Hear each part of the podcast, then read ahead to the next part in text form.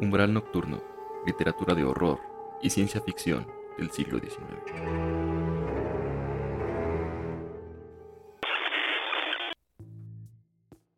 Hola, ¿qué tal? ¿Cómo están? Bienvenidos a Umbral Nocturno, en este que es el tercer capítulo de la tercera temporada. Estoy muy contento de darles la bienvenida a este, a este programa, sobre todo porque revisando las estadísticas del podcast, eh, me he encontrado que se han unido escuchas desde Brasil, desde Costa Rica, desde Irlanda, también desde Australia. Entonces, como siempre, citando a Drácula, que es la, frase con la que antes empezaba la intro de este programa, sean bienvenidos y entren bajo su propia voluntad. Bueno, es un parafraseo exacto, ahorita no tengo bien la cita precisa. Me da mucho gusto, como digo, recibirlos en este que es el tercer capítulo y que en esta ocasión dedicaré a un libro que se llama Aromas de pólvora quemada. Como saben, en esta temporada estamos revisando libros sobre historia del siglo XIX, historia como tal, trabajo histórico de investigación. Y en este sentido, este libro que comentaremos hoy se dedica a la música y a los cantos de bandidos, de bandidos populares o de bandidos sociales. Ya ahondaré un poquito más en esta definición que incluye este mismo libro. Esta obra que hoy comentamos es relativamente reciente, se publicó en 2019 por parte del INA, el Instituto Nacional de Antropología e Historia de México, que es donde yo, donde yo trabajo y bueno, parecerá un poco flojo que les comente un libro del, del área del instituto en el que yo trabajo, pero ya van a ver que es una publicación muy interesante que se relaciona muy bien con el tema de nuestro podcast y bueno, espero que lo disfruten mucho. Les doy la más cordial bienvenida a Umbral Nocturno.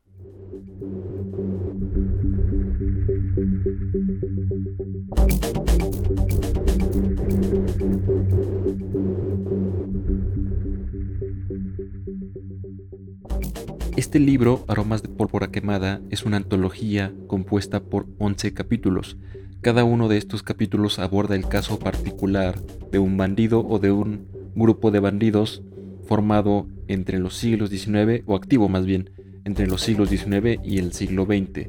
Estos individuos ya saben que de alguna forma eran como contraculturales, antisistema. Sin duda, cuando hablamos de bandidos, el primero que se viene a la mente de muchas personas, al menos en el en el mundo occidental es Robin Hood, este personaje de la época medieval que, como saben, robaba al rico para dar al pobre, ¿no? Bueno, eso es lo que dice el mito, ¿no? Y básicamente ese es lo que se aplica a todos los bandidos sociales, ¿no? Entendidos como los aborda este libro, ¿no? Que quebrantaban un poco el sistema de opresión al que se veía sometida una, una parte importante de la población, digamos, a costa de ser marginados, a costa de ser perseguidos por el aparato gubernamental, ¿no? por el Estado. Cada capítulo de este libro eh, me gusta mucho porque integra una parte histórica sobre el, bandido, como, como, les digo, el libro se llama Música y Cantos de Bandidos, entonces se, se dedica también al estudio de la parte musical de los corridos que se componen a los bandidos. Ya hablaré también un poco sobre el corrido, pero me gusta mucho que se integre por una breve reseña histórica sobre la biografía de cada bandido o de cada grupo de bandidos y ya posteriormente se dedica a lo que es el análisis musical de, del corrido. Eh, por ejemplo, vienen aquí el abordaje de bandidos sumamente famosos que transitan entre lo, lo histórico y lo literario, lo ficticio, como son los bandidos del Río Frío. Y si a ustedes les suena este nombre de los bandidos del Río Frío, es porque seguramente conocen esta novela escrita por Manuel Paino en el siglo XIX acerca, bueno, con este mismo título y que es una novela ya de corte realista, ¿no? Que es una de las primeras novelas modernas del siglo XIX. Eh, otros bandidos que se, que se mencionan en este libro es, por ejemplo, Malverde, Jesús Malverde, este forajido que históricamente, bueno, lo que se conoce de él, un tanto relato mítico sobre él, es que era un, bandido estilo Robin Hood. Pero el tema con Malverde es que eh, ha derivado actualmente en una, una especie de santo no reconocido por la Iglesia Católica, que es adorado fundamentalmente por los grupos que se dedican al narcotráfico.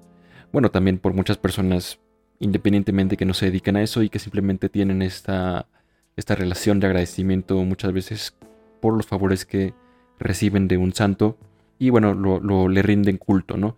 Pero eh, Malverde se ha convertido realmente en un santo especie de figura religiosa para la comunidad del narcotráfico y en general para la comunidad, digamos, criminal en México y en, Estados Unidos y en otras partes donde se ha generado toda una diáspora, ¿no? Pero bueno, ahora justamente que menciono el tema de Jesús Malverde, quiero ser enfático en mencionar que este libro, Aromas de pólvora quemada, analiza el corrido, no el narcocorrido. Como digo, Malverde ya está muy, muy relacionado con la cultura del narcotráfico en la actualidad. Y esta cultura también tiene otro fenómeno, otra manifestación de tipo popular que es el narcocorrido, una especie de composiciones, digamos, canciones que celebran las hazañas de los narcotraficantes o la personalidad de los propios narcotraficantes, ¿no? estos corridos, narcocorridos, perdón, fundamentalmente surgen a partir de la década de los 80 y se mantienen muy vigentes actualmente, ¿no? Porque México sigue inmerso en una problemática social muy intensa en el tema del narcotráfico. Pero bueno, no voy a abordar ese tema porque el libro que comento no aborda el tema del narcocorrido, aborda el tema del corrido. El, corrido como tal se menciona en este libro, puede rastrearse hasta una tradición de tipo medieval. Em, los autores aquí, bueno, uno de los autores del libro Recuerdo que menciona que fue traído por los conquistadores españoles en el siglo XVI y como muchas otras producciones culturales europeas fue, digamos, mezclándose al uso que le daban las personas aquí ya en época virreinal. Pero de alguna forma también funcionaba o comenzó a funcionar el corrido ya novo hispano, posteriormente ya del México independiente, tal como funcionaban, por ejemplo, los juglares medievales, ¿no? Los jugadores, por ejemplo, que le cantaban a Robin Hood, ¿no? O si ustedes han jugado este videojuego que se llama Assassin's Creed en diversas plataformas, no sé, Xbox, PlayStation, lo que sea, ahí salen los juglares, que serían estas personas que iban de pueblo en pueblo cantando las hazañas de los pues de los salteadores de caminos o de los personajes, no, no necesariamente tenían que ser bandidos o digamos o ladrones, ¿no? O sea, se cantaban las hazañas de diversas personas, pero fundamentalmente de los ladrones, por este morbo que existe desde tiempos ancestrales y que sigue existiendo hoy día, ¿no? Pero bueno, eh, antes de comentar algunos casos concretos de este libro, ¿por qué no hacemos una pausa y volvemos a mencionar justamente algunos personajes conocidos, algunos bandidos que son estudiados en el libro y algún aspecto que me llamó la atención a mí de su lectura?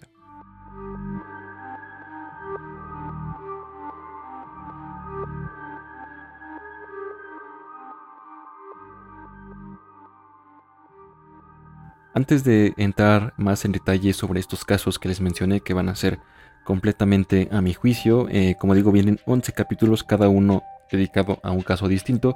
Yo voy a mencionar solamente unos 4 o 5 que a mí me llamaron más la atención y que creo que pueden resultar como un gancho para, para ustedes despertar el interés en ustedes. Eh, pero antes de eso quiero partir de la definición de bandido popular o de bandolerismo popular que justamente se cita en uno de los primeros capítulos de este libro. Dice, el héroe popular emerge en las sociedades campesinas y refiere al personaje justo y bondadoso, proscrito injustamente por las autoridades, pero cobijado por el pueblo, quien lo reconoce como uno de los suyos, lo dignifica y frecuentemente lo mitifica. Y bueno, esta es una definición que prácticamente puede aplicarse a todos los bandidos enlistados en esta antología, eh, dado que abarca fundamentalmente guerrilleros, digo, perdón, bandidos que surgen en los primeros años del México independiente y a mediados del siglo XIX, y termina la, antología con el caso de Lucio Cabañas, un guerrillero, un profesor rural de estas escuelas rurales, de la escuela rural de Ayotzinapa, de hecho, él se formó allí y después se volvió una especie de, de guerrillero sistema que estuvo activo entre la década de los 50 y los 60 en México ya en el siglo XX. Como decía, casi todos los personajes pueden identificarse como bandidos sociales, excepto los personajes de la banda del automóvil gris. Ahí me gusta también que el autor que aborda el capítulo de esta banda es enfático en decir que estas personas de ninguna forma podrían ser bandidos sociales, sino simplemente ladrones que usaron el contexto de la Revolución Mexicana, el, descontrol, digamos, la falta de gobernabilidad para eh, tener un modus operandi, obviamente como el nombre lo señala, en un automóvil gris.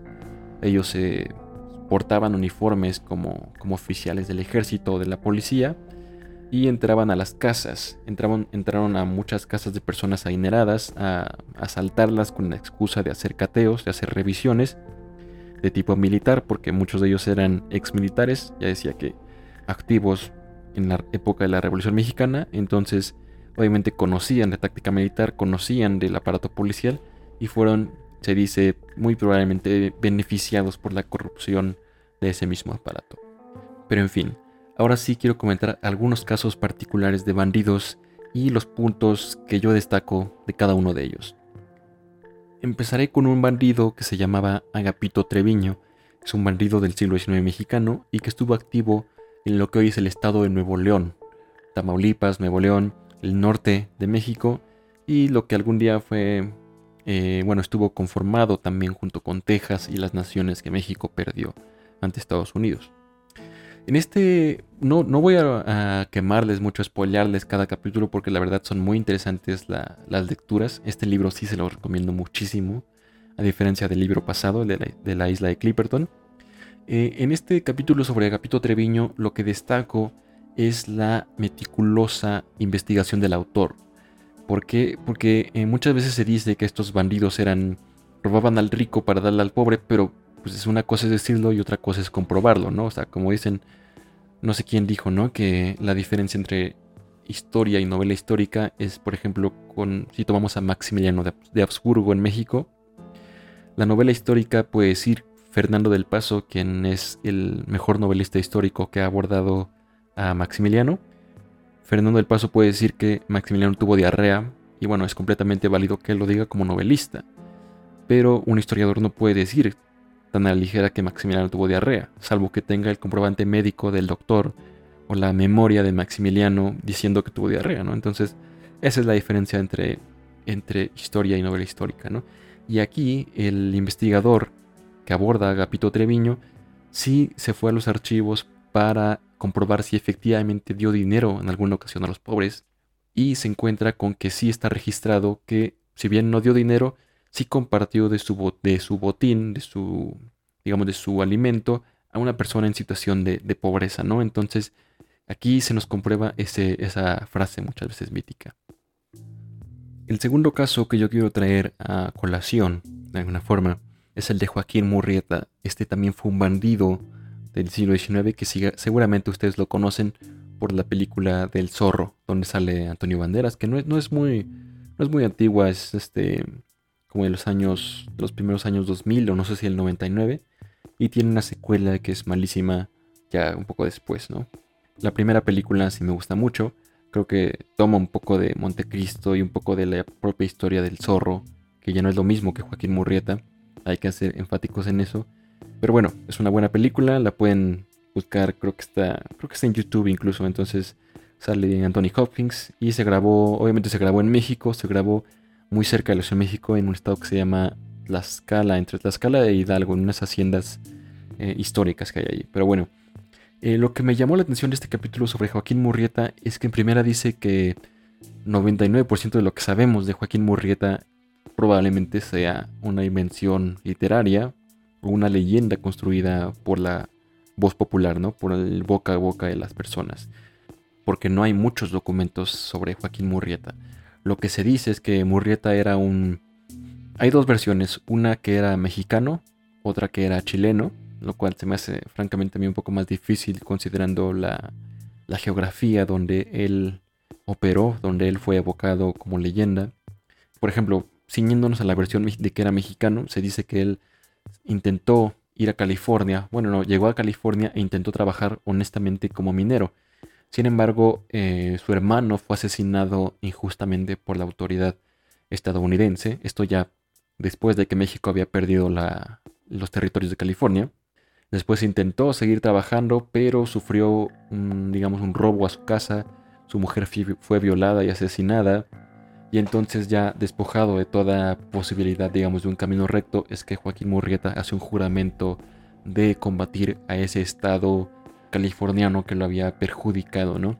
Pero bueno, eso es una construcción, una construcción probablemente mítica de la cultura chicana, ¿no? Y aquí también me parece importante que el autor haga énfasis en, la cultura chicana porque esta cultura es la que Los chicanos se, entiende o se supone, según creo, que son las personas que se quedaron en, en el territorio que era de México y pasó a ser de Estados Unidos después de 1848, después de la guerra.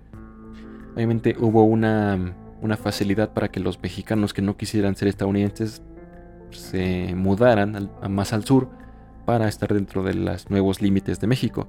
Pero hubo también muchas personas que no quisieron trasladarse, mudarse, pero que a la vez, al permanecer en el ahora territorio estadounidense, pues tampoco eran propiamente iguales a las personas blancas protestantes que llegaron a ocupar sus territorios, ¿no? Entonces ellos empezaron a identificar a sí mismos como chicanos, ¿no?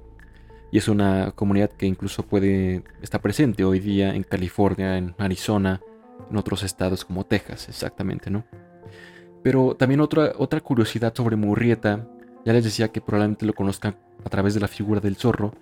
Esto es porque un, con el tiempo en el siglo XIX, una de las, de las primeras personas que se ocupó de llevar a la literatura a Joaquín Murrieta, fuera o no un personaje real, fue un escritor norteamericano, un indígena norteamericano que se llamaba Yellow Bird, digamos, pájaro amarillo o ave amarilla, ¿no?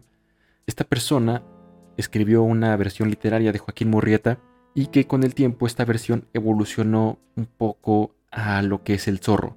Ya después con el paso del tiempo, a inicios del siglo XX, ya el zorro era una persona, un personaje ficticio que era un, digamos, un hacendado californiano que combatía a la injusticia, al crimen, bajo el alter ego del zorro, ¿no? Si esto se les hace sumamente conocido con un cierto personaje de los cómics llamado Batman, es porque Batman toma mucha influencia del mito bueno, ya de la novela gráfica del Zorro y de Joaquín Murrieta como personajes de novelas gráficas. Ustedes saben que en Estados Unidos hay estas, había estas novelas gráficas, estos cómics. No se llamaban todavía cómics, sino que en los años 20 se llamaban pulps, pulp fictions. O sea, ficciones pulp, que es digamos el título que, al que hace homenaje Quentin Tarantino en su película, Pulp Fiction. Y estos pulps eran eh, historietas que contaban, por ejemplo, la narrativa de personajes como Murrieta, ya como el zorro, ¿no? Y los creadores de Batman en los años 20, Bob Kane y Bill Finger, tomaron como influencia al personaje ya de Pulp de Joaquín Murrieta, el zorro. Por ejemplo, hay un homenaje muy claro en el cómic de Batman, cuando los padres de Bruce Wayne son asesinados frente a él, saliendo de un espectáculo que en las películas se plasma como si fuera una ópera. En los cómics originales de Batman los padres llevaron a Bruce Wayne a ver una representación del zorro, una representación teatral de esa historia del zorro, ¿no? Y es una, es una historia muy curiosa de cómo se relacionan, cómo de alguna forma el mito de Murrieta llega a nosotros en este siglo XXI ah, bajo la forma de Batman, ¿no? El tercer caso que yo destaco es el de Lucas Gutiérrez, quien fue un bandido social que operó entre lo que hoy es Jalisco y Zacatecas, son otros estados de México, más hacia el área del Bajío. Este bandido eh, lo destaco porque se me hizo muy, muy curioso, muy interesante la forma en que el autor de este capítulo, obviamente no estoy mencionando los nombres de los autores, pero eh, les voy a dejar en Instagram los datos más precisos o la portada misma del libro para que traten de conseguirlo. En este capítulo de Lucas Gutiérrez se nos menciona cómo a fines del siglo XIX, que es cuando estuvo activo este bandido, el aparato gubernamental de México, ya bajo la dictadura de Porfirio Díaz, de algún modo oprimía a, los, a, las personas, a las personas pobres solamente las hacía más pobres, ¿no? ¿no? No tenían ninguna posibilidad de desarrollo las personas que nacían en una situación de pobreza o pobreza extrema incluso. Y es el caso de Lucas Gutiérrez, quien nace en una condición francamente paupérrima y bueno, no es una, es una justificación para lo que terminó haciendo, pero se terminó volviendo un villano, ¿no? Y me recordó mucho al abordaje que ofrece Ciro Ceballos en el cuento de Noctívaga, que ya comentamos en la segunda temporada del, programa. Si gustan ir a checar el capítulo, también está muy interesante. En este cuento, Ciro Ceballos, mm, digamos, hace una crítica al, a la sociedad de fines del siglo XIX que presumía mucho del progreso, de la luz eléctrica, del tranvía, del ferrocarril, del telégrafo, pero que al mismo tiempo esos adelantos solo estaban disponibles para los privilegiados, mientras el 80-90% de la población tenía que vivir en la pobreza, morir en la pobreza y sin ninguna posibilidad de desarrollo, ¿no? Entonces así es como surge este personaje Lucas Gutiérrez. El último caso que yo quiero mencionarles es el de Jesús Negrete, quien en, la cultura mexicana es conocida como el Tigre de Santa Julia. Este personaje fue un bandido que operó en la Ciudad de México a fines del siglo XIX, no más bien a inicios del siglo XX, porque el capítulo de este Tigre de Santa Julia empieza mostrándonos una foto en la que se ve a Jesús Negrete, antes de ser bandido, él era un albañil, y nos muestran una foto en la que aparece poniendo, participando más bien en la colocación de la primera piedra de la columna de la independencia. Y es destacado esta, esta fotografía porque, como decía, los contrastes entre la sociedad eh, mexicana de ese entonces. Por un lado, Jesús Negrete, un albañil pobre, que sus circunstancias lo llevarán a ser un bandido, sus decisiones personales también, como digo, no es una justificación a, su actuar, pero aparece al lado, en esta fotografía, aparece al lado del presidente de México, de Porfirio Díaz. Entonces, esta foto es, digo, un, juego de contrastes muy interesante. Seguramente la pueden encontrar en internet, buscando simplemente el nombre de Jesús Negrete, Porfirio Díaz, Ángel de la Independencia, X, ¿no? Entonces, el, cuento, bueno, no el cuento, perdón, el, artículo histórico empieza así, mostrándonos ese juego de contrastes y ya después introduciéndonos a la biografía de Jesús Negrete. Él fue, eh, al igual que muchos bandidos que se comentan en el libro, él tuvo un entrenamiento militar y posteriormente desertó del ejército o simplemente fue de baja y se empezó a dedicar al bandidaje. Se rememora en este capítulo los diversos crímenes que cometió también se decía que él tenía eh, diversas amantes que incluso lo ayudaban a cometer sus crímenes o a evadir la policía. Incluso hay una adaptación de una película mexicana que eh, obviamente no tiene nada que ver con lo que se sabe históricamente de Jesús Negrete, sino más bien con la construcción mítica del Tigre de Santa Julia. También otra cosa que me gusta mucho de este capítulo es justamente el abordaje que da sobre la palabra tigre, el apodo de Tigre de Santa Julia. Bueno, Santa Julia es porque él operaba o se decía que vivía, su escondite estaba en una colonia que se llama Santa Julia, en la Ciudad de México, que creo que hoy tiene otro nombre, ¿no? Creo que se llama la, el barrio La Tlaxpana, no me, no me acuerdo aquí el nombre actual del, del, barrio, pero se conocía como Santa Julia a inicios del siglo XX. Pero ya decía que el autor indaga sobre el apodo de tigre, mencionándonos por un lado que para las clases populares las clases que en la época en la que estaba activo Jesús Negrete como bandido lo veían como alguien que los estaba vengando, aunque no les diera nada, aunque no repartiera dinero, bueno, se dice que sí lo hacía, pero aunque no lo hiciera, las clases populares hay testimonios que recogen cómo se le veía como un forajido que combatía a ese sistema opresor que digamos que los mantenía empobrecidos, ¿no? Lo que ya decía con el caso de Lucas Gutiérrez. Y entonces la gente le decía tigre pero destacando su valentía, su arrojo, su actitud, digamos, contra rebelde contracultural.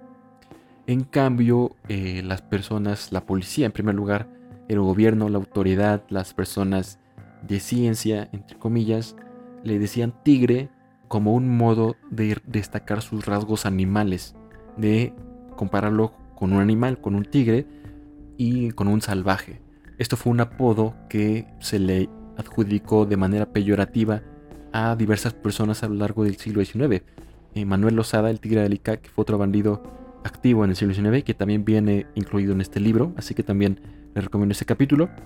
Y también se le adjudicó el apodo de Tigre a Leonardo Márquez, a quien ya mencioné en el capítulo de la Guerra de Reforma. En este caso se le llamaba Tigre o Leopardo Márquez, ¿no? un juego de palabras con su nombre de Leonardo. En este caso creo que sí estaba bien aplicado si se le pensaba como una persona salvaje, porque creo que, creo que el calificativo de salvaje es poco para describir a Leonardo Márquez.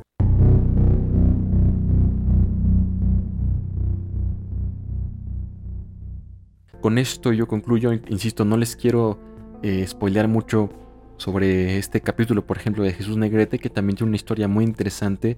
También me gusta mucho, último comentario, me gusta mucho cómo el autor reconstruye el operativo policíaco por el cual fue atrapado Jesús Negrete, porque el Tigre Santa Julia era especialista en evadirse de la cárcel, escapó en varias ocasiones de prisión, facilitado por la corrupción y por las pésimas condiciones de las prisiones, y también era muy ayudado por su comunidad. Obviamente la gente, la comunidad no quería que la, que la policía atrapara al Tigre Santa Julia.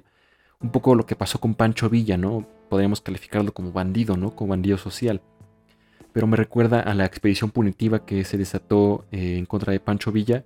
Después de invadir Columbus, Estados Unidos manda una um, expedición para encontrarlo y para matarlo, pero eh, esta expedición fracasó porque la gente no colaboraba con ella, les decía indicaciones erróneas o simplemente les mentía para proteger a Villa, ¿no? Entonces eso pasaba con el Tigre de Santa Julia hasta que pues, la policía tuvo un muy astuto plan para atraparlo y como, como lo hicieron, pues lo van a conocer en este libro. Así que se los recomiendo mucho. Y bueno, no quiero dejar de recomendarles este libro porque además de los capítulos de tipo histórico que contiene, también eh, incluye dos discos, dos CDs con las canciones, con los corridos de cada uno de los bandidos o de la mayoría de los bandidos a los que hace referencia. Por ejemplo, viene el, corrido de Jesús Negrete, el corrido de, de Heraclio Bernal, que es otro bandido que no mencioné, el corrido de Agapito Treviño, el corrido de la banda del automóvil gris, etcétera, etcétera. Así que espero que les llame la atención y sin más por el momento yo los invito a sintonizar en un mes más Umbral Nocturno para comentar un nuevo libro histórico sobre el siglo XIX, ya sea en el ámbito del terror, que es al que estuvo más cercano este tema del bandolerismo social, o de la ciencia ficción. No me queda más que agradecerles como siempre por, por escuchar, por estar atentos y los invito a sintonizar este podcast en un mes.